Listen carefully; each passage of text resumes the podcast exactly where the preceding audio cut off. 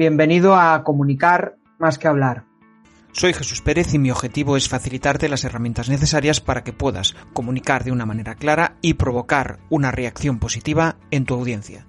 Si eres formador y quieres empezar a convertir seguidores en clientes, accede a crearpresentaciones.com barra taller.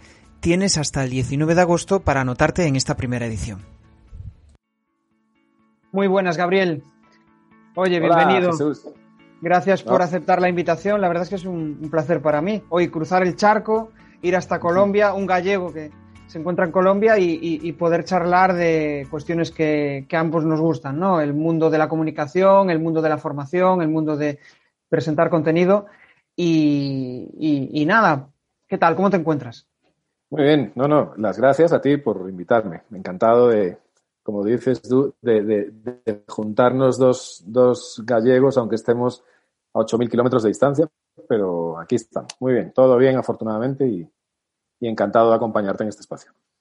Genial, Gabriel. Pues para los que no te conozcan, eh, Gabriel pues es el fundador de la escuela Educon, es una persona inquieta, una persona que bueno pues ha pasado por INEO, ha estado en la London Business School, en, multitud de sitios y bueno pues es una persona a tener en cuenta en el mundo de la, de la formación. Entonces, eh, a las personas que siempre traigo a, a esta, a este videocafé, siempre me gusta preguntarles em, qué ha sucedido, qué ha pasado para que tú ahora mismo estés donde estás ahora.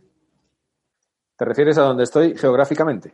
No, eh, en tu actividad profesional.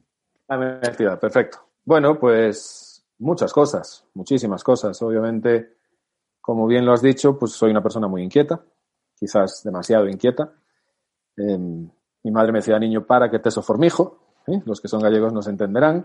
Entonces, eh, nada, muy inquieto, siempre explorando cosas, hasta que yo creo que, que hay, una, hay, un- hay cierta gente que desde muy niños saben exactamente lo que quieren hacer en este mundo, como es el caso, por ejemplo, de un sobrino mío, que desde que tenía cuatro años siempre nos dijo que él quería ser médico de los que operan, y es hoy el día que tiene 23 años y está estudiando medicina en Santiago. Entonces, y hay otro grupo de gente que yo creo que somos los que más, que pues vas dando tumbos un poquito mientras eres joven, vas probando esto, vas probando lo otro, hasta que encuentras aquello que de verdad te, te apasiona. Y a mí, particularmente, pues es la formación.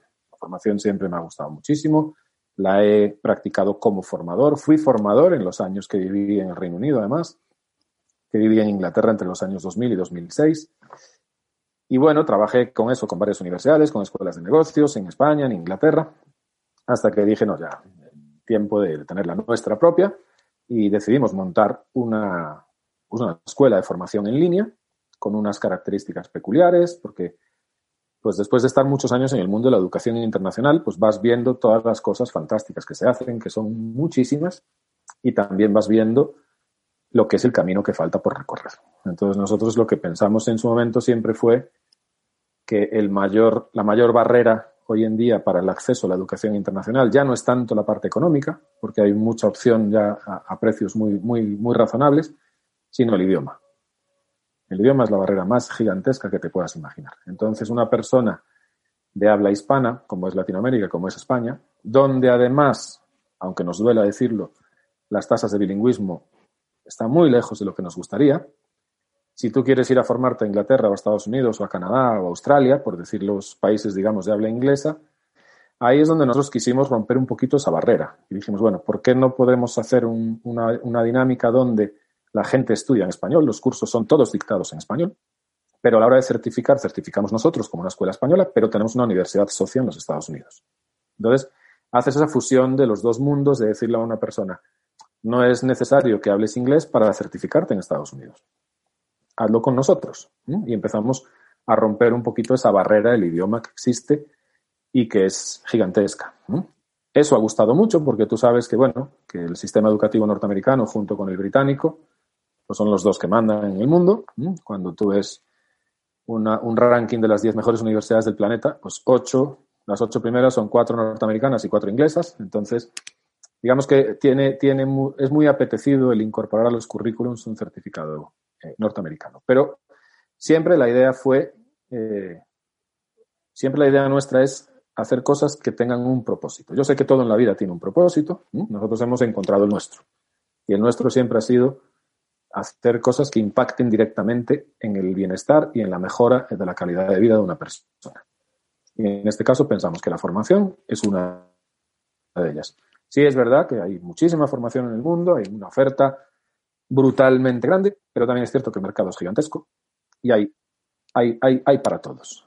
¿sabes? No hay que querer comerse la tortilla completa, con que te vayas comiendo un triangulito, pues ya irás, ya irás haciendo más apetito y ya al final te haces tu propia tortilla y te la comes toda tú. ¿Entiendes? Entonces, ahí fue donde siempre, siempre esa pasión por la gente, a mí me gusta muchísimo la gente, también eso es un debate que, que mucha gente me critica, ah, es que la gente por ahí te la juega, te joden, te engañan. Bueno, sí, los hay, pero también hay mucha otra gente fantástica y yo soy de los que creo que hay muchísima más, de hecho. Que tengas la buena o la mala suerte de encontrarte con unos o con otros, ya depende de muchas cosas, ¿no? Pero siempre me ha gustado la gente, la formación, su desarrollo. En Inglaterra, por ejemplo, pues yo tenía un equipo de 75 personas a mi cargo con 12 nacionalidades distintas. Entonces, es, primero, es una fuente de aprendizaje para mí maravillosa. O sea, no te lo enseña ninguna universidad en el mundo. Luego es el aprender a entender realmente que, aunque en ciertas cosas las personas somos muy parecidas, a todos nos gusta vivir bien, eh, comer en un restaurante, vestirnos bien y ese tipo de cosas, luego hay otras que son las culturales, que son unas diferencias muy grandes. Entonces te, da una visión mucho más amplia de lo que, de lo que es, te, te, aleja un poquito de las posiciones radicales, ¿sabes? De las, de las frases contundentes, al final tienes un poquito más de perspectiva, te das cuenta de que no todo es blanco y negro en este mundo y pero siempre enfocado a eso, al contacto con la gente y al ayudar, en la medida que se nos permita, a que esa gente desarrolle y, pues pueda competir, tenga herramientas para competir por un futuro mejor. Interesantísimo. De hecho, me he quedado con un concepto, ¿no? Vosotros la vuestra propuesta diferencial es que realmente lo que aportáis es un acceso a títulos eh, americanos en español. Esa es la vuestra propuesta diferencial. ¿Qué hace que un alumno se decante por vosotros? Bueno, primero eso. Primero, eh, la persona que tiene la ambición de, no solo de formarse, sino, digamos, de incorporar a su currículum un, certificado, un título de un, de un, país de habla diferente al suyo. Y que cuando empieza a buscar, pues se da cuenta de que las opciones son muy, muy escasas. Las hay, hay algunas, sí, no, tampoco se puede decir que no pero son muy escasas. Entonces, esa es la primera alternativa. Segundo, digamos que nuestra escuela tiene mucho romanticismo detrás. ¿sí? Primero es romper esas barreras del idioma, que son enormes. Segundo, es la parte económica, que sí es verdad que cada vez es menor, pero sigue existiendo. Y, yo estoy en un continente donde las desigualdades sociales son muy grandes, pero muy grandes. Entonces, cuando tú te acercas a una persona donde sus padres ganan 200 dólares al mes cada uno, y a lo mejor hay dos o tres hijos, pues te puedes imaginar el grado de, restricciones y de, y de, limitaciones que hay en cuanto a, lo que ellos pueden conseguir o adquirir para sus vidas. Entonces a esa persona tú le vas y le ofreces un curso que vale mil euros o mil dólares y se te quedan mirando y te dicen, pero a ver, ¿tú estás loco o qué? ¿Sí? Nosotros lo que hicimos fue los cursos los llevamos a unas tarifas también muy al alcance de todo el mundo. Es decir, un curso corto, por ejemplo, de 60 eh, horas de estudio, lo compras en nuestra página en 65 dólares. ¿Mm? Entonces, la idea es, primero, rompe la barrera de idioma. Dos, ponlo de manera que sea accesible para las grandes mayorías. ¿Mm? Porque, de hecho, nosotros lo mencionamos en nuestra página. Nosotros creemos que la educación internacional debería ser un derecho y no un privilegio. Claro, por supuesto, el mercado para el que se va a España y se paga 50.000 euros por un MBA, oye, fantástico, maravilloso que te los puedas pagar y suerte y que te vaya muy bien. Pero esa es la parte más alta de la pirámide poblacional de un país. Cuando estás en países a lo mejor como España o los países europeos, pues la parte más gruesa de la pirámide es la intermedia, que es la clase media. Pero cuando vienes a un sitio como Latinoamérica, la parte gruesa, grande, de verdad, es la de abajo. ¿Sí? Donde un salario mínimo está, en el caso de Colombia, en algo más de 200 dólares, donde, o sea, Estamos hablando de unas diferencias económicas gigantescas y esas familias no pueden de ninguna manera pagarse a lo mejor un máster. Mucho menos pensar en pagárselo en Estados Unidos. Nosotros nos convertimos en una opción también siendo muy prudentes, lógicamente, porque que te hagas un curso corto de 60 horas, coño, no es que te hagas el curso de liderazgo y mañana te contrate Repsol como gerente de recursos humanos. El mundo no funciona así. Pero sí te va a dar unas herramientas para que en tu entorno compitas de una forma distinta, porque en el momento que tú vayas a presentar tu currículum para una, una vacante en un puesto de trabajo y tú incorpores en tu currículum un certificado de Estados Unidos, pues tu currículum va a llamar un poquito más la atención. Luego, lógicamente, hay que respaldarlo, el contenido tiene que ser bueno y todas esas cosas. Pero es como darles esa alternativa de decir, venga, sal y compite. ¿Qué herramientas te podemos dar nosotros? Pues el conocimiento, lógicamente, y el certificado, que yo sé que en algunas partes del mundo eh, no se le da tanto valor a los certificados, pero en este lado del mundo son importantes. Los tienes que tener y los tienes que incorporar a tus currículos, porque si no, no tienes el acceso ni siquiera a las entrevistas.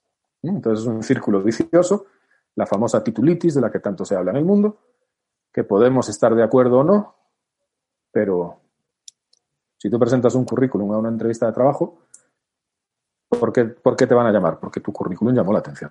Entonces, una forma de llamar la atención pues, es tener una serie de respaldos académicos detrás. Y ahí es donde a nosotros nos van escogiendo. Vamos poco a poco, somos una escuela nueva, tiene dos años y medio de creación, pero se va comportando bien y, ahí estamos, y ahí queremos continuar. Siempre con ese, con ese propósito, ¿sí? siempre con esa idea de, irnos a las grandes masas, de irnos a la, a la, parte de la población donde más se necesita y ahí, pues, que nos que vean en nosotros un aliado. Interesante. De hecho, me hace pensar, ¿no? Al final es un, vamos, vuestra propuesta tiene un propósito claramente social, el, el, acceso a la educación de buena parte de la población que no se puede permitir ese tipo de, de, formación de calidad, digamos, ¿no? Porque al final, eh, acceso a la formación, en cierto modo, sí que depende del país y depende del continente en el que te ubiques, ¿no? Pero suele ser un beneficio social. Pero, pero una formación de calidad y que te dé acceso a poder salir pues de ese círculo eh, que, no te permite avanzar, pues yo creo que es, es, es clave. Sí, sobre todo el hecho también de que, porque a ver, eh, el mercado es, es, muy amplio, ¿no? Y ahora mismo, pues cuando miras la oferta de cursos en línea que hay en el mundo, pues eh, estamos hablando de millones de cursos disponibles. Y eso es verdad, y eso está ahí. Y hay plataformas maravillosas con... con... Pero lo que nosotros decimos es, por ejemplo, el, tema nuestro, además de la certificación norteamericana, es que en la certificación haya una institución universitaria, es decir, haya una institución académica. ¿Por qué lo hacemos? Porque, claro, tú te puedes meter hoy en día a muchas plataformas que hay, que las hay, y los cursos son fantásticos, están muy bien trabajados, muy buena calidad, pero digamos que lo que falta es, a la hora de tú recibir ese certificado, la pregunta que nosotros nos hacemos es, ¿qué tanto impacto tiene en tu currículum que te certifique una plataforma tecnológica? No lo sabemos. No estamos diciendo que no lo tenga. Claro que lo, tiene porque además todo conocimiento es ganancia. Pero claro, cuando tú miras el público que se lanza a hacer cursos cortos en línea, pues nosotros hemos identificado que son dos muy bien diferenciados. Uno es la gente que ha tenido acceso a educación superior, que incluso se han hecho sus másters y todo, y que buscan un curso corto simplemente como para actualizar un contenido muy específico en un tiempo muy cortito. A ellos que les des un certificado o no, pues no les, ya tienen su máster, ¿me entiendes? Ya tienen su MBA o lo que sea. No les interesa tanto ese, ese, ese certificado. Pero luego viene la otra parte de la población, que es la gente que busca los cursos cortos porque precisamente no se ha podido pagar la universidad. Y a ellos el certificado sí les hace mucha falta, sí lo necesitan. Entonces, claro, si yo digo, si, yo si, si, tú le das un certificado de una plataforma X, bien, pero si tú le das un certificado que venga expedido por una universidad, pues pensamos que le da un poquitín más de peso. La verdad es que es una reflexión interesante, Gabriel. De hecho, pues al final me, esto me hace eh, ir a los orígenes, ¿no? A los orígenes de tu idea, a los orígenes de cuándo nació todo este proyecto. Y bueno, yo intuyo que, bueno, como realmente, como persona inquieta, ¿no? Que te defines, al final multitud de ideas pasan por tu cabeza, unas se hacen realidad y otras no. Entonces, sí que me gustaría saber, pues, cuál fue esa clave más importante para que esa idea se convirtiera en una realidad, para pasar a la acción, ¿no? Que muchas veces es lo que más nos cuesta. Tenemos teorizado en nuestra mente todas aquellas cuestiones que, creemos relevantes, pero otra cosa es que cuando pasas a la acción, pues la, realidad es otra, ¿no? Bueno, y antes de eso, muchas pasan a la realidad y no funcionan. ¿Sí? Porque eh, eh, hay que hablar también de, de las equivocaciones, que son muchas, que son cada día además. ¿sí? A mí no me gusta tanto la palabra fracaso, porque yo tengo una percepción muy personal del fracaso y yo el fracaso lo entiendo como un término absoluto, como que realmente pues eres un fracaso integral y yo creo que nadie en esta vida es un fracaso. Una, persona comete equivocaciones en momentos específicos, por situaciones específicas, por coyunturas que se viven o lo que sea. Entonces hay muchas ideas que las pones en marcha y, son un fiasco, no funcionan, son equivocadas, la formulación está mal hecha o no hay estructura, bueno, lo que sea. Pero básicamente, una de las cosas que también fui aprendiendo mucho de todas esas equivocaciones es un concepto que yo eh, utilizo mucho en mi vida y que, lo, y que lo, recomiendo muchísimo, que es el concepto que se denomina el producto mínimo viable. Entonces, claro, muchas veces las ideas no se convierten en realidad porque es que queremos que sean absolutamente perfectas desde el primer día. Y eso no existe. La perfección, desde mi punto de vista, no existe en nada de lo que hagamos en esta vida. Porque es perfecto hoy en un momento específico. Mañana la necesidad es distinta y tu producto ya no sirve. Mañana el mercado cambió y tu estructura de costes ya no te funciona. Mañana sube el IVA y ya no ganas el dinero que necesitabas ganar. O sea, hay un montón de variables que te hacen ver que la perfección en a lo sumo es pasajera.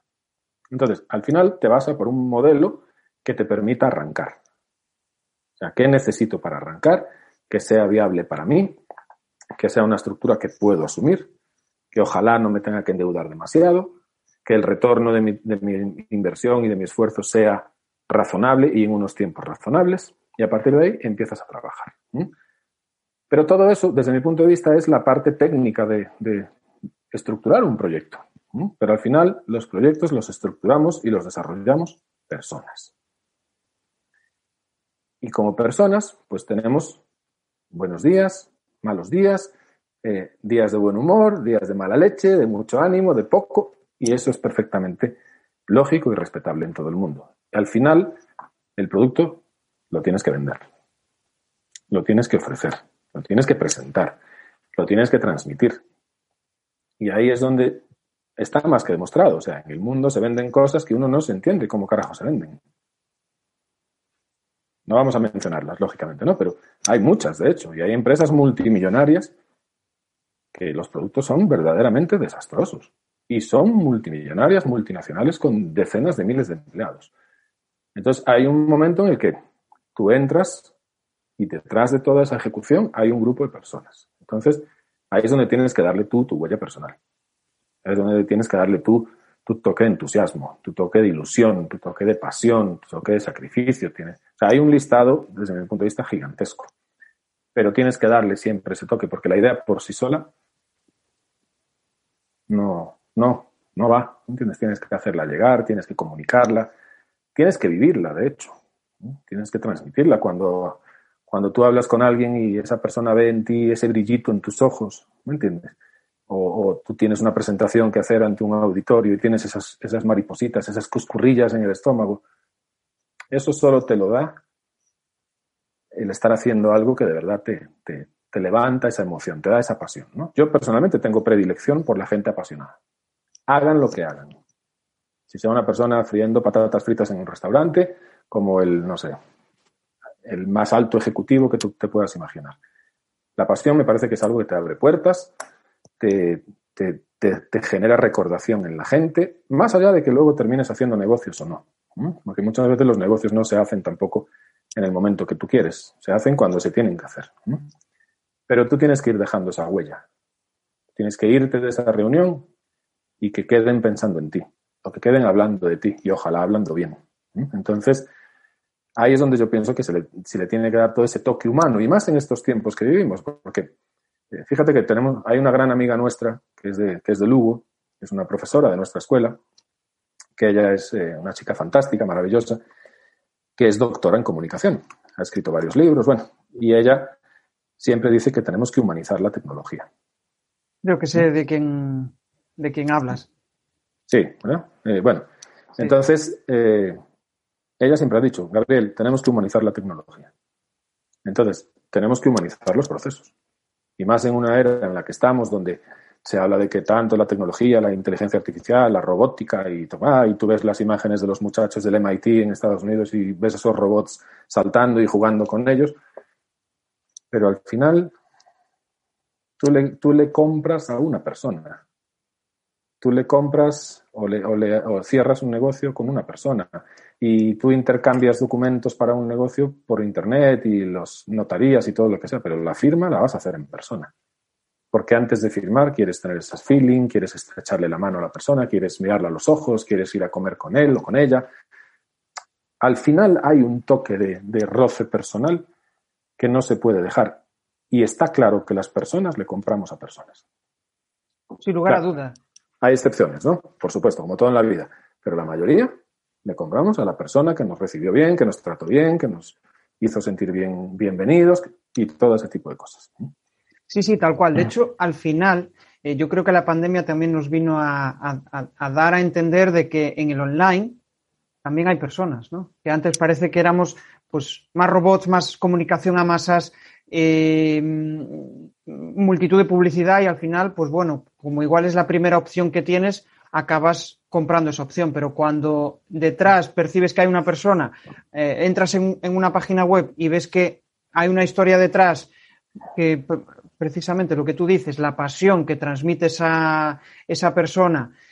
Y, y, eso al final es lo que sucede en presencial, pero trasladado al online. Por ejemplo, yo a la hora, lo que tú dices, yo en una cafetería, yo voy porque sé que lo que hacen lo hacen porque les gusta cocinar, porque les gusta atenderte, porque es una charla y, pasas el rato, o, incluso una persona, una persona que contrata un servicio para eh, de lavado de coches, yo me fijo en aquella persona que es meticulosa y que le gusta hacer bien su trabajo. ¿Por qué? Porque al final hay pasión. Y cuando hay pasión, al final hay conexión con, con ese servicio. Completamente de acuerdo. O sea, Justo. O sea, lógicamente hay de todo en la vida, pero a mí me parece muy triste cuando se ve alguien con esas actitudes pasivas, ¿sabes? Apáticos. a ver, uno lo entiende porque, pues, quién sabe la historia que hay detrás, ¿no? O sea, ahí es donde volvemos a lo que hablábamos antes de que hay que tener perspectiva de las cosas y no caer en, en, el error de juzgar a la ligera, porque hay que reconocerlo, a los seres humanos nos encanta juzgar y lanzar nuestras opiniones y bien rápido además, ¿no? Entonces hay muchas veces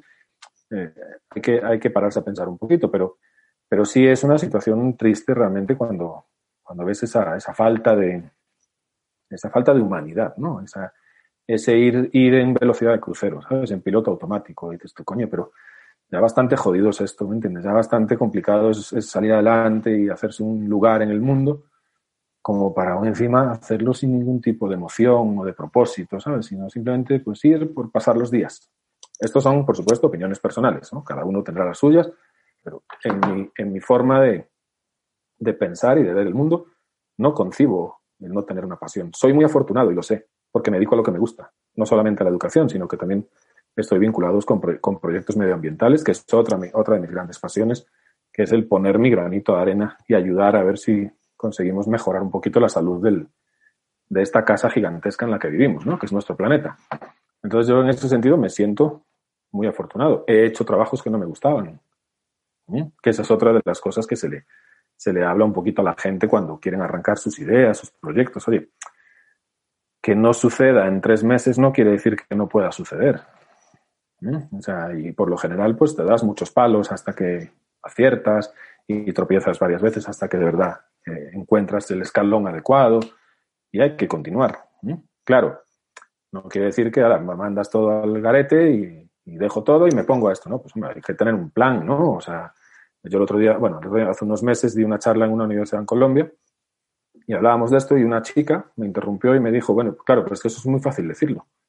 Yo tengo dos niños pequeños y soy madre soltera. Y le dije, claro, pero es que yo no estoy diciendo que lo hagas hoy. Yo lo que estoy diciendo es que te traces un plan. A lo mejor tu plan se ejecuta dentro de un año o dos, pero por lo menos tienes esa meta por lo menos tienes ese sueño de decir, oye, pues a mí me gustaría, no sé, montar una guardería para niños. Bueno, fantástico. ¿Qué necesitaría yo para montar eso? Y vas trabajando en tu proyecto sin soltar lo que tienes, porque lógicamente A tus hijos hay que darle de comer, hay que darles una educación y todas las obligaciones que la vida te plantea. Entonces también es un poquito que, eh, muchas veces cometemos el error de quererlo ya, chasqueamos los dedos y ya tiene que estar sucediendo. Y no es así. hay que darse un tiempo y hay que ir trabajándolo, claro. Ojalá tuvieras tú los ahorros suficientes para mandar todo al, carajo y dedicarte y si no tienes ingresos por un año, pues no pasa nada. Bueno, pues oye, hay gente que lo tiene y muy bien por ellos, pero la gente del común no.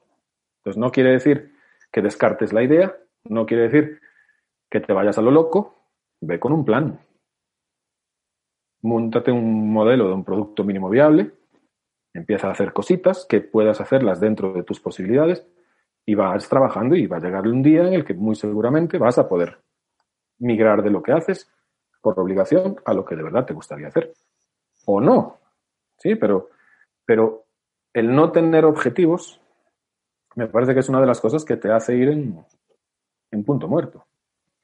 Sí, de hecho, al final, cuando, cuando te marcas un objetivo o, o, incluso algo más lejos, ¿no? Un propósito, parece que conforme vas avanzando, se van alineando pequeñas cosas, vas acabando mm. conociendo personas que están muy relacionadas con ese con, con, esa inquietud que tú tienes. Y te da una idea y recibes idea de otro y te empapas de la pasión de esas vuelvo a la pasión porque yo creo que coincido contigo, es decir, cuando hay alguien que transmite ganas, eso, eso te impregna. Así como lo contrario, cuando hay alguien que impregna, pues eso, eh, eh, juicios de valor, em, eh, cuando realmente em, pues se transmiten ese tipo de emociones, al final te, acabas empapando, ¿no? Y, realmente yo quiero llegar a, a, una reflexión porque, bueno, tú eres, trabajas en una empresa de formación, ¿no? Y, bueno, pues eres un curioso de, ese, de ese tema, ¿no?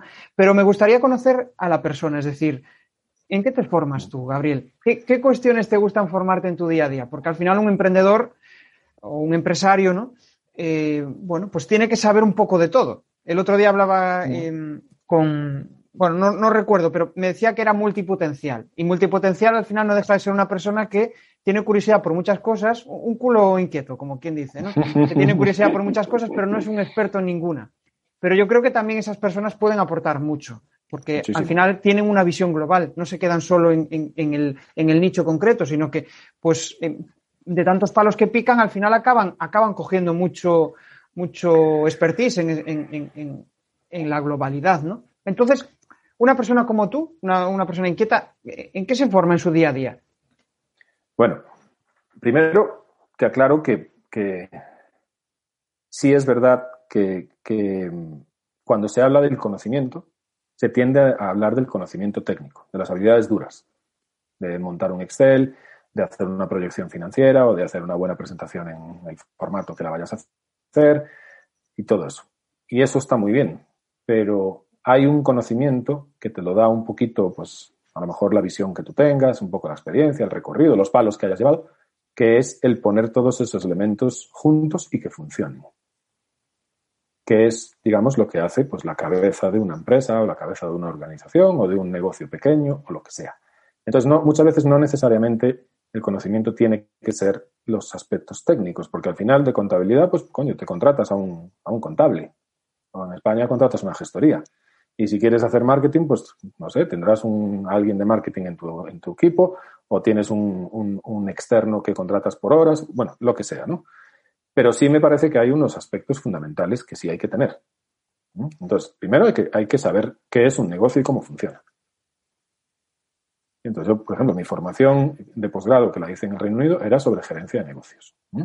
Luego, a partir de ahí, no me gustan las finanzas.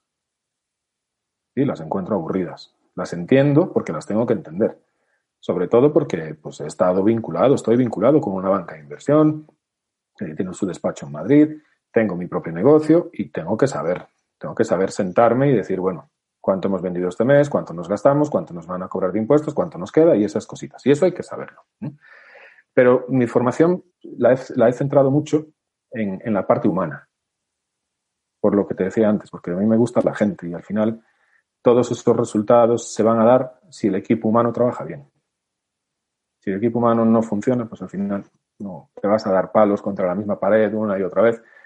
Entonces, ¿qué me gusta? Me leo mucho, sí, temas de liderazgo, temas de... Eh, lo trabajé mucho incluso cuando, cuando eh, vivía en el Reino Unido, como te conté, tenía gente de 12 nacionalidades distintas, entonces aprendes a, a enfocar los problemas de una forma diferente. No es lo mismo hablar con un colombiano que hablar con un pakistaní o con un italiano o con un español. somos gente con temperamentos distintos, con formas de ver la vida muy diferentes, con realidades muy distintas. A lo mejor a un, a un italiano no le alcanza, no le cabe en la cabeza los grados de desigualdad social que puede haber en Honduras, por decir algo, ¿no? Con todo el respeto al, país.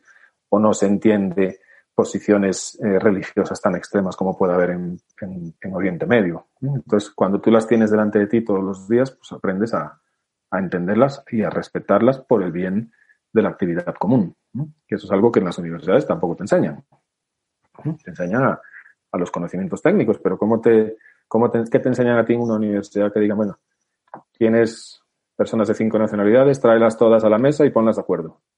Nadie te enseña eso. Los vas aprendiendo tú con tu día a día y, y equivocándote un montón de veces y cometiendo decisiones equivocadas y todo eso que sabemos. Entonces a mí mi formación me gusta mucho hacia ese lado. Sí es verdad que estoy muy, muy pendiente de lo que es el mundo de los negocios, lo que está pasando, cuáles son las tendencias, cuáles son los sectores de la economía que más se mueven, que más crecen, que más decrecen y todo ese tipo de cosas.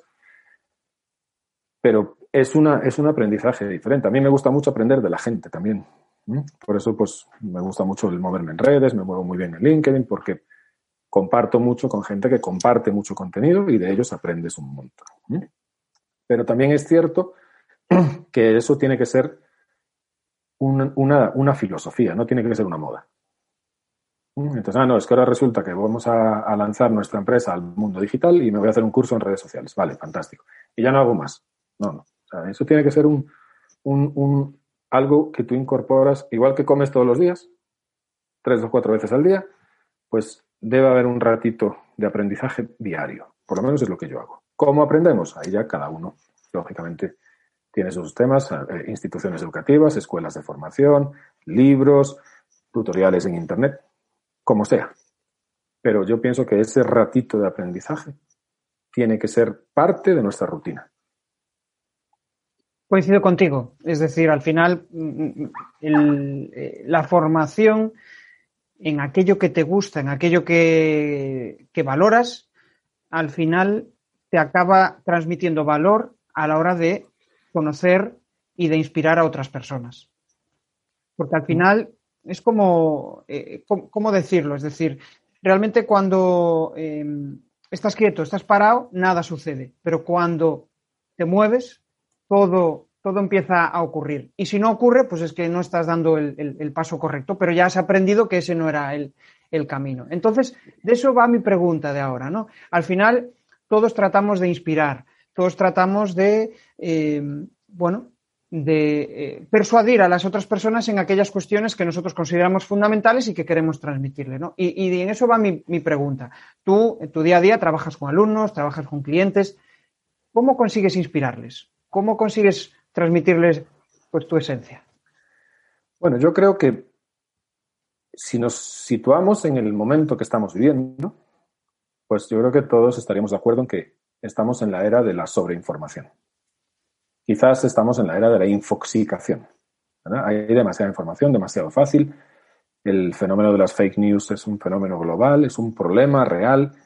Entonces, eh, yo también creo mucho en que la, la vida es una, es una serie de ciclos, pasan todo, pasan la moda, pasan la comida, pasan un montón de cosas, películas, fíjate, ahora estamos viendo los remakes de las películas de los años 70 y un montón de cosas. Y a mí me parece que en, el, en la conducta de una persona sucede lo mismo. Entonces, al final, como hay tanta información y como vemos tanto y como sabemos tanto de la vida de los demás, detectamos muy rápidamente qué es natural y qué es forzado. Qué es honesto y qué es una pantomima. Qué es un tipo que de verdad cree en lo que te está diciendo o te está diciendo lo que solamente quieres oír. Entonces, desde mi punto de vista, es primero el que más cree en mi negocio soy yo, sobre todas las cosas. El primero que tiene que, que, hay que arrodillarse y mancharse las manos si toca, soy yo, sin buscar que nadie me siga. Lo hago porque me nace y porque mi negocio me lo pide. Tercero, como dicen los ingleses, what you see is what you get. Lo que es, lo que ves es lo que hay. Ni más ni menos. Te puede gustar o te puede no gustar. Pero yo no voy a, fingir ni te voy a dar palmaditas en la espalda para hacerte sentir bien. Si te tengo que decir algo que no te va a gustar, buscaré la forma educada y respetuosa de darte una opinión, pero te la voy a dar. Entonces, al final, lo que generas es esa sensación de ser genuino funcionen o no, los cursos se vendan o no, eh, lo que sea. Pero eres una persona que, que vas de frente con una idea clara, con un planteamiento honesto, donde tú eres el primero en arrimar el hombro. Y ese ejemplo funciona. Fíjate que es volver a, los, a las raíces de todo. Cuando tú miras, por ejemplo, lo que ha sido la evolución del liderazgo, libros que se escriben, tesis y montones de cosas, se habla del liderazgo transformacional, del liderazgo situacional, del liderazgo por objetivos. Al final, el liderazgo es el liderazgo que funciona, que ha funcionado siempre y que siempre funcionará, es el liderar con el ejemplo. Entonces, ¿cómo te voy a pedir yo que hagas algo para mí si luego yo no lo hago? ¿Cómo te voy a pedir yo, en el caso de una empresa que, no sé, que te quedes a trabajar dos horas más si yo a la hora de salida me largo puntualito y ahí te dejo a ti con el problema, o como se dice en Colombia, con el chicharrón. ¿sí?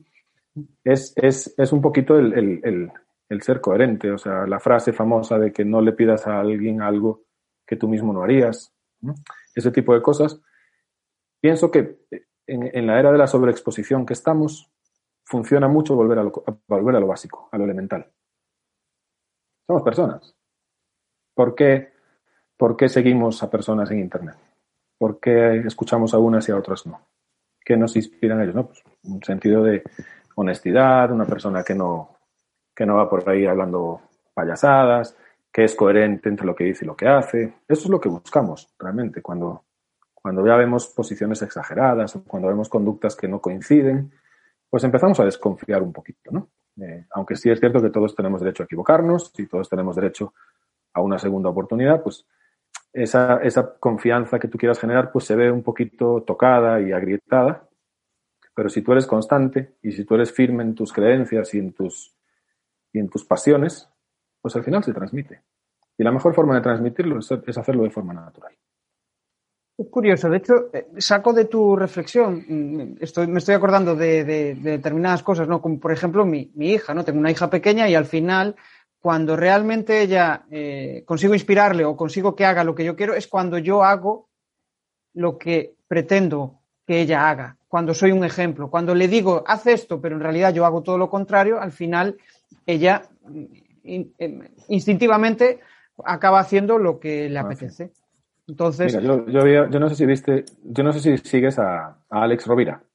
Sí, sí, la buena suerte. Bueno, hace poco lo, lo escuché, bueno, vi un vídeo de él en, internet y le preguntaban cómo fomentar la lectura en los niños.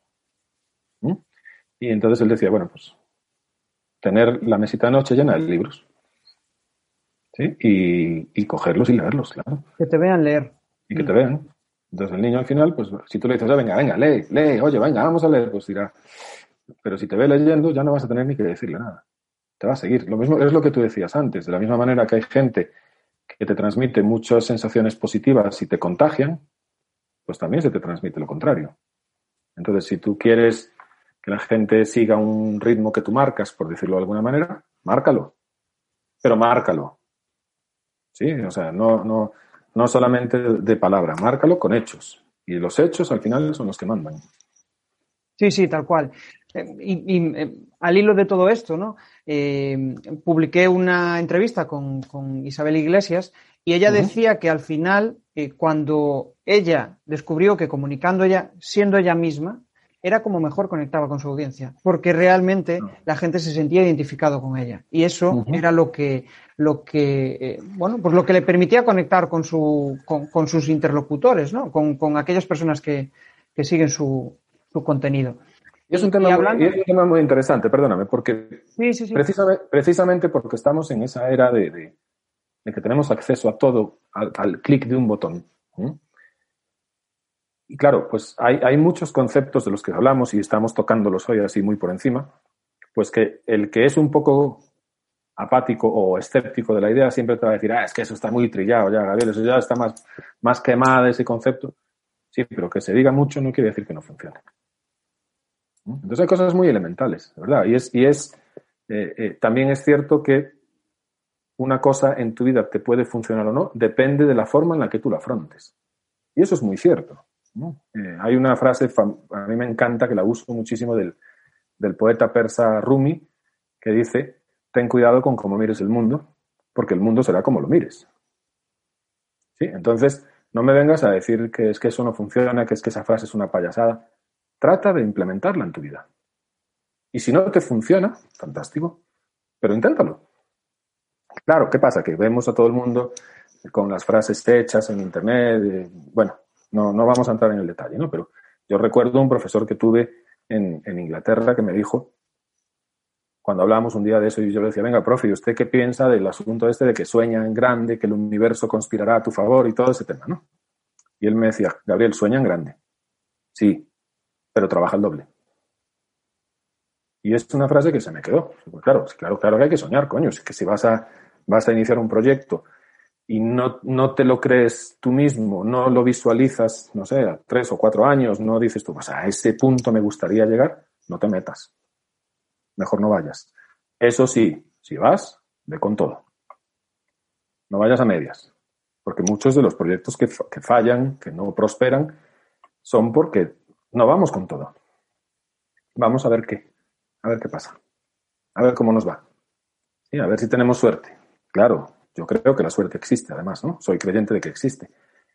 Pero no te pueden encontrar sentado en el sofá con el café.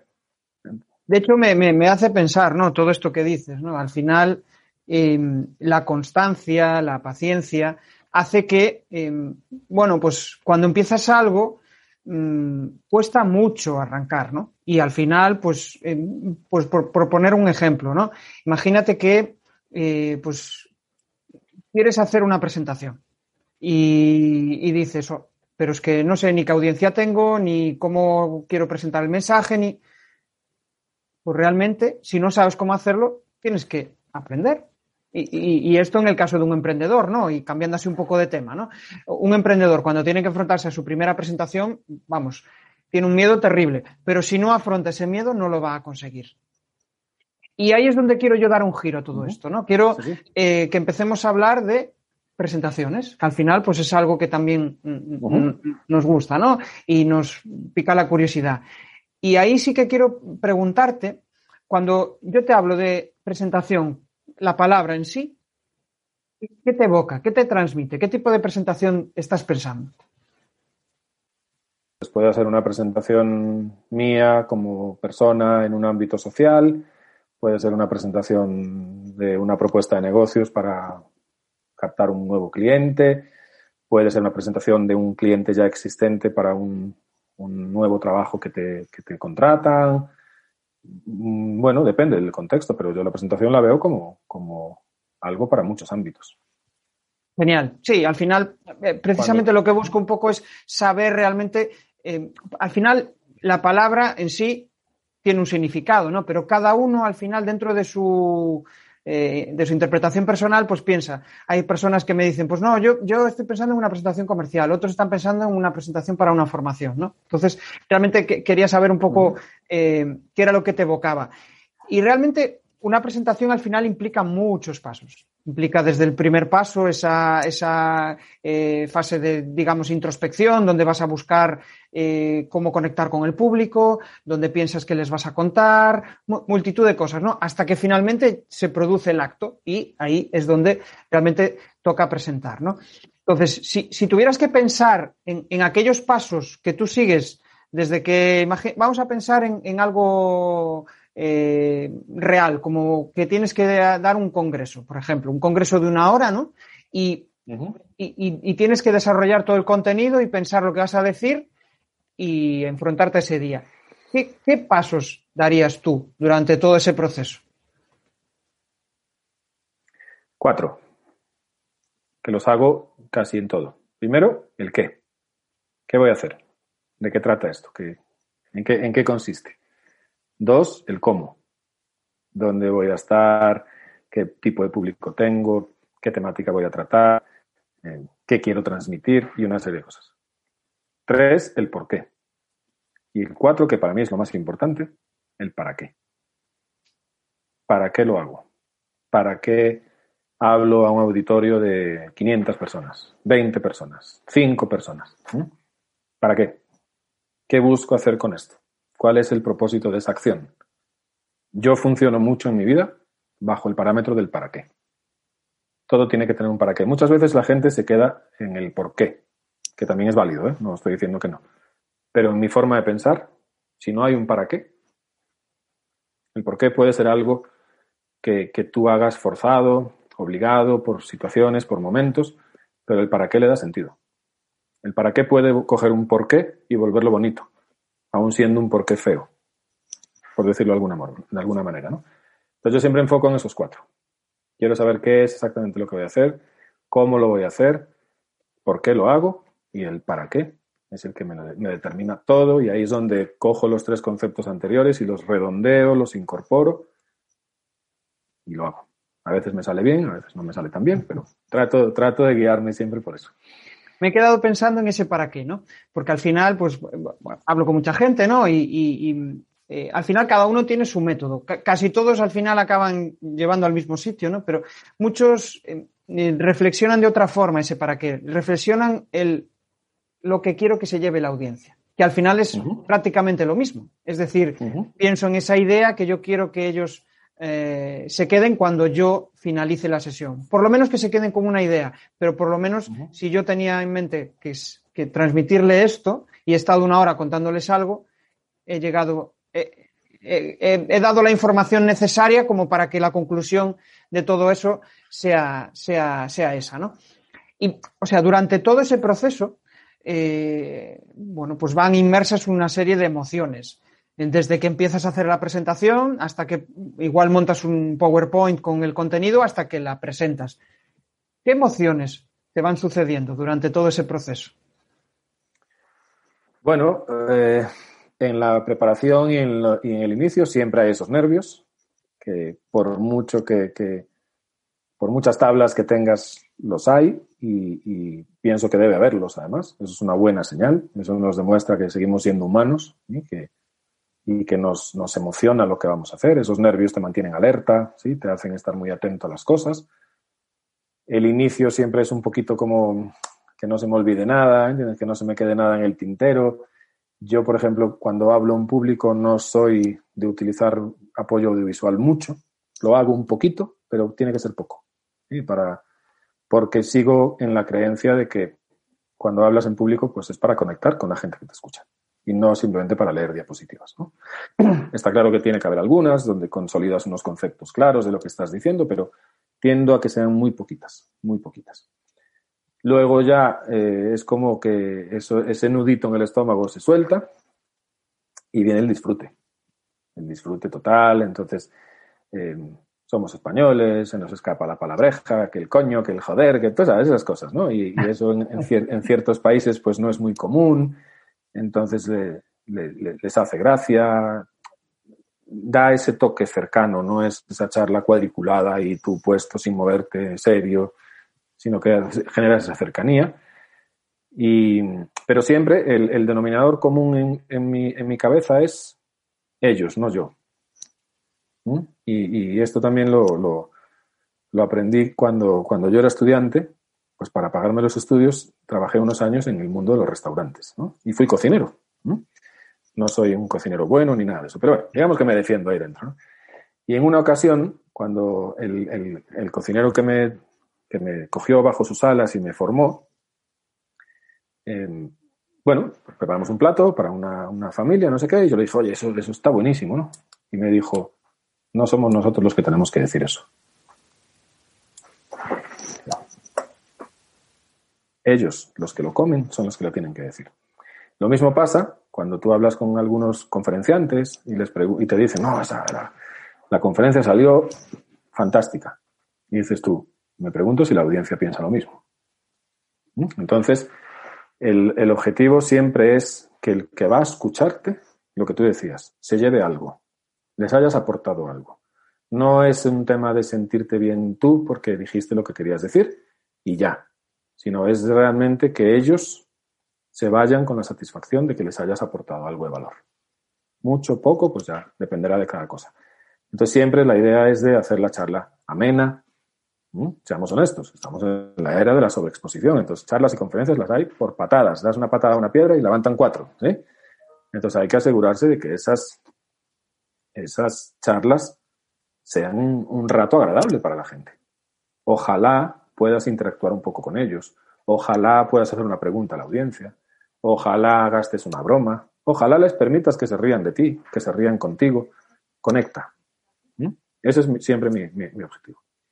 Y de conectar al final va la charla, es decir, conectar con tu audiencia. Cuando percibes esa conexión, yo creo que ahí es cuando empieza todo a, fluir. cuando todo, yo lo digo desde el punto de vista de las formaciones, ¿no? Que al final cuando percibes que la audiencia está enganchada y de repente te lanza una pregunta, dices, ah, ah, hay interés, estoy, estoy, llegando a ellos, ¿no? Y eso ya te anima a seguir y conforme te vas animando al final te vas sintiendo más cómodo y todo, y todo fluye. Y de ahí, de ahí, yo creo que, y perdona que, te interrumpí, em, de ahí realmente em, yo creo que hay una buena parte de, de, culpa, ¿no? Cuando empiezas la charla y consigues captar la atención. Yo creo que captar la atención es una de las claves para poder engancharlos. Y ahí sí que te voy a, sí que te voy a pedir una, pues un tip, un, truco que tú usas para captar atención y que suele funcionarte. O lo que tú consideres, al final, eh, ¿qué, te ayuda en ese, en ese aspecto? Bueno, eh, puede haber varios, ¿sabes? Debo, decir que sí, yo, he, yo he tratado de tener una dinámica en mis charlas y es que me gusta mucho hablarle a los estudiantes de grado. Trato de, cuando, cuando las universidades me invitan, eso, me gusta hablar a los estudiantes de grado porque creo que ahí es donde hay muchísimas necesidades, porque sabemos que los pensums de las universidades son muy cuadriculados, es mucho, eh, no, se no se tratan temas muy, muy, muy necesarios como temas de habilidades blandas y todo ese tipo de cosas. Entonces me gusta mucho hablarle a los chicos porque creo que es un momento bonito donde puedes lanzar ciertas reflexiones y, puede servir, ¿no? Entonces, a lo mejor arranco con una broma, a lo mejor arranco con un ejercicio. Hay un ejercicio que, me gusta mucho, que lo he hecho varias veces y, va un poquito ligado al, concepto que después desarrollas a lo largo de la charla, que es el tema de la paciencia, ¿no? El tema de, permitirse uno mismo equivocarse y darse tiempo, ¿no? Entonces los pongo y les pido que cierren los ojos durante un minuto. ¿Mm? Y en ese minuto tienen que hacer un ejercicio de memoria tienen que llevar su memoria lo más atrás en el tiempo que puedan y tratar de visualizar aquellas cosas que han hecho bien a la primera. ¿Mm? Entonces les repito la instrucción, les pregunto, ¿todos claros? Sí, estamos claros, listo, un minuto, todo el mundo cierre los ojos. Y los ves, los ves con los ojos cerrados, frunciendo el ceño, como que haciendo el esfuerzo, ¿no? Y al final del minuto paramos. Y entonces yo me bajo y camino entre las sillas y les pregunto, bueno, dime tú. Nada. No, nada. Y te empiezan a decir que nada, ¿no? Salen algunos que dicen, sí, pues yo me acordé de, no sé, cuando me subí a la bicicleta y a la primera, oye, fantástico, fenomenal. Pero el 99% de los casos es que no hay nada que hayas hecho bien a la primera. Entonces, el razonamiento es, si nosotros como, como seres humanos está en nuestra, en nuestra naturaleza el no hacer bien las cosas a la primera, desde el día que nacimos, a cuento de que Ahora queremos montar un negocio y nuestro primer negocio tiene que romperla. Si nuestra tendencia en nuestra vida es equivocarnos constantemente. Entonces, ¿no será que a lo mejor tenemos que tener un poquito más de paciencia con nosotros mismos? ¿No será que a lo mejor tenemos que darnos un poquito más de tiempo? Y entonces ahí se rompe un poco porque la charla empieza con un ejercicio y una conversación con ellos.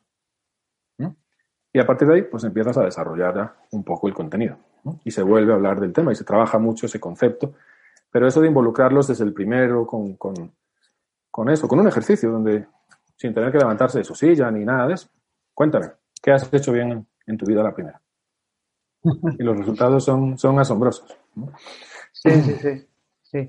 Curioso, de, en, respecto a todo esto, al final la, la, palabra que creo que más se repite durante toda nuestra conversación es conectar, ¿no? Y, al final eh, es un poco lo que resume, ¿no? Y eh, ya hemos hablado desde el punto de vista de cómo has pasado de esa idea a convertirla en negocio, hemos hablado de eh, cómo, em, en cierto modo, mm, consigues presentar tu contenido, hemos hablado de cómo desarrollar las formaciones. Y ahora sí que me gustaría hablar ya, porque ya llevamos una hora hablando y el tiempo se me ha pasado volando. vamos, ya estamos en la última parte y ahora me gustaría hablar un poco de, de contenido, ¿no? De cómo conectar a través del contenido. Y bueno, pues tú eres una persona eh, pues muy participativa en LinkedIn, ¿no? Y, ahora em, te pido que te pongas en, en, la mente de una persona que está empezando a publicar eh, contenido y la verdad es que no tiene ni idea, no sabe si enviar emails, no sabe si meterse en redes sociales, em, no sabe si compartir contenido. ¿Qué, ¿Qué primer paso desde tu experiencia? No lo digo desde eh, al final cada uno es experto en, un tema, ¿no? Pero desde tu experiencia como, empresario, eh, ¿qué primer paso le invitarías a hacer a la hora de empezar a crear contenido? El primero fundamental es el análisis de puertas para adentro. O sea, quién soy, qué hago, qué me gusta hacer, eh, qué, qué temas conozco, con qué temas me siento cómodo. Dos, hazlo porque te nace hacerlo. ¿Sí? Porque volvemos al concepto de antes, ¿no? Si haces algo por obligación, si haces algo sin creer en lo que lo vas a hacer, si haces algo sin tener claro el para qué lo haces, pues vas a, vas a divagar mucho, ¿no? Vas a, vas a dar vas a andar como pollo sin cabeza, sin, sin mucho rumbo. Entonces, identifica, primero, detéctate tú. Segundo, habla sobre los temas que te gustan o conoces.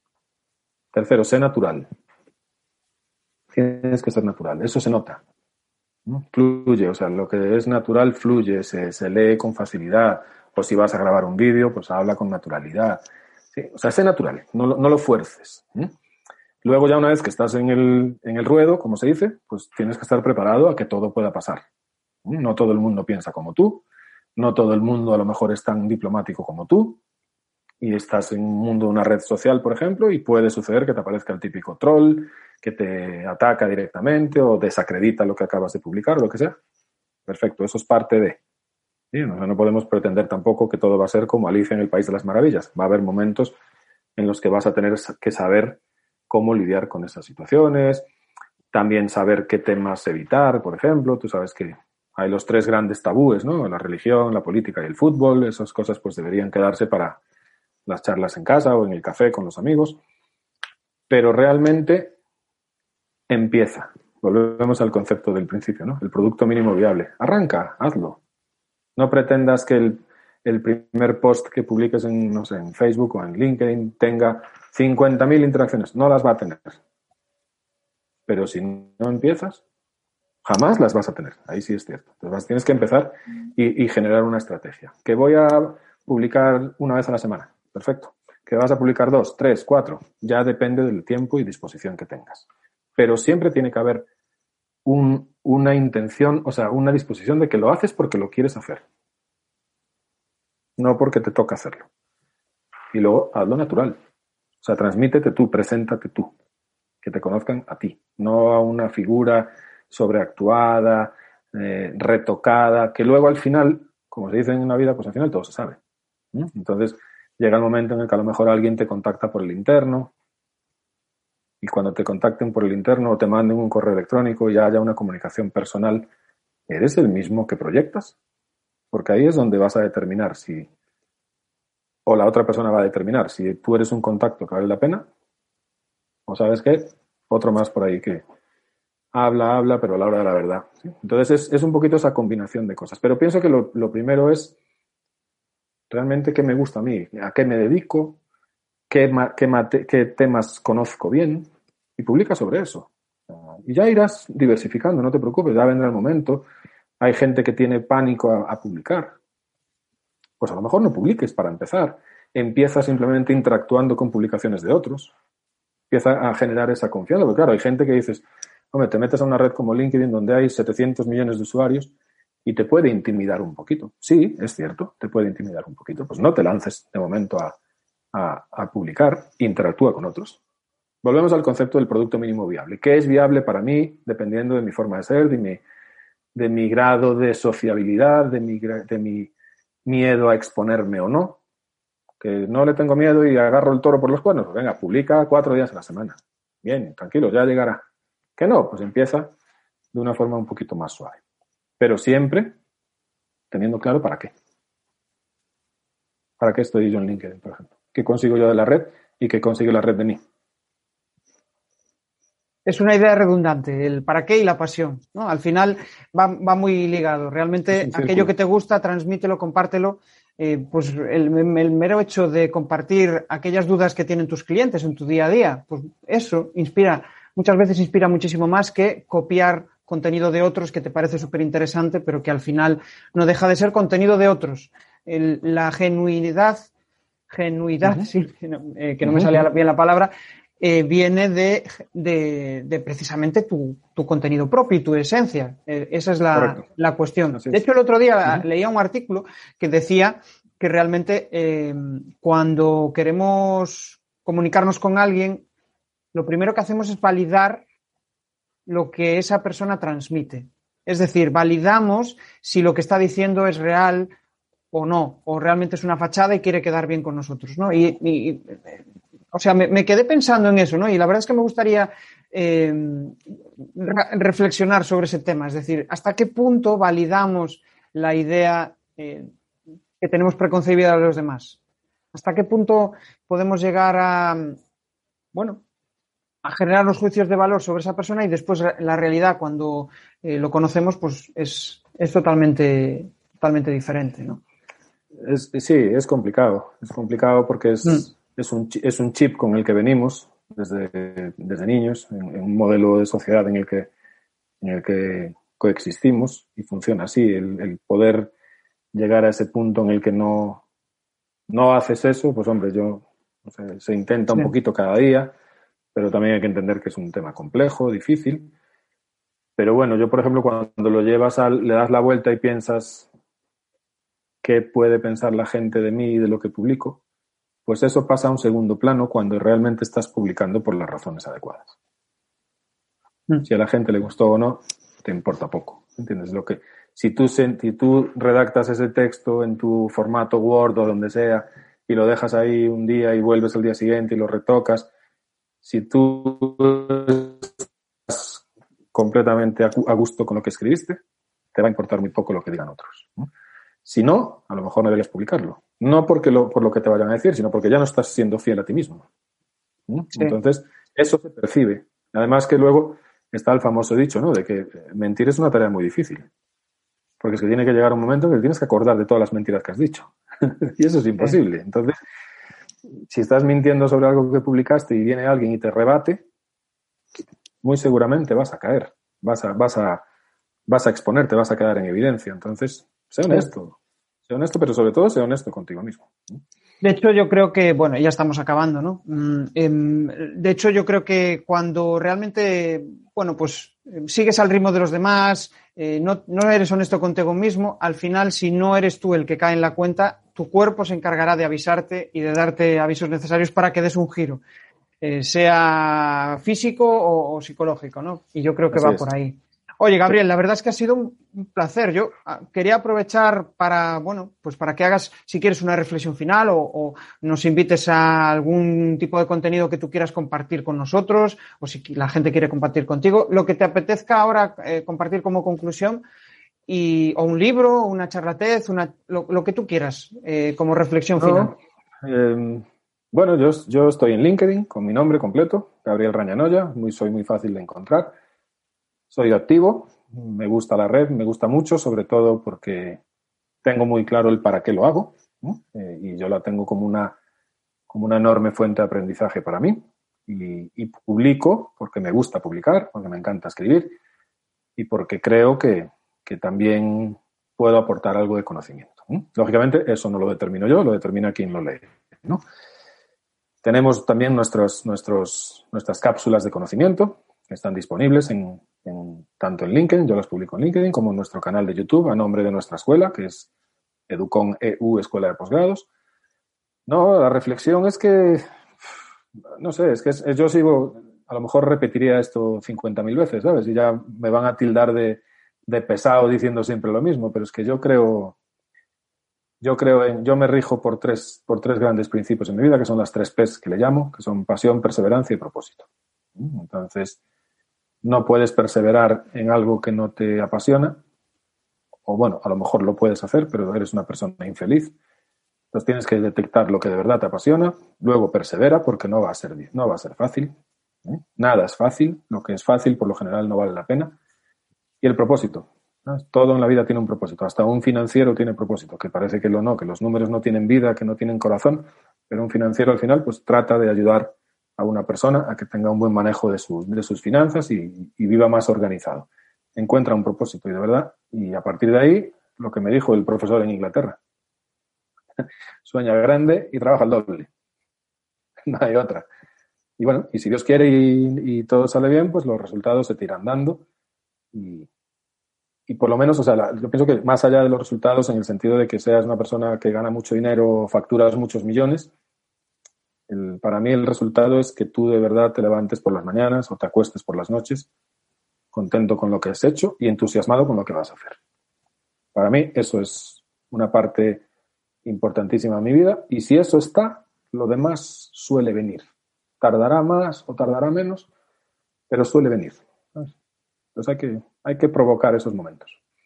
Genial, Gabriel. Pues la verdad es que da gusto escucharte. Y me ha encantado. La verdad es que ha sido todo un aprendizaje para mí y seguro que lo va a ser para, la audiencia. Y la verdad es que, bueno, seguiría hablando horas, pero yo creo que esto nos da para otra charla. Esto nos da para otra charla y, bueno, pues eh, estamos en contacto y seguro que en, otro momento eh, pues le damos, le damos continuidad a todo esto. Agradecerte de nuevo que hayas aceptado la invitación y nada, hasta la próxima. Un saludo. Gracias a ti por el tiempo y a los que nos vean, pues un abrazo para todos y y un placer, de verdad, un placer. Chao, gracias. Si eres formador y quieres empezar a convertir seguidores en clientes, accede a crearpresentaciones.com barra taller. Tienes hasta el 19 de agosto para anotarte en esta primera edición. Si quieres empezar a conectar con tu audiencia a través de tu contenido, te invito a que descubras cómo te puedo ayudar en crearpresentaciones.com.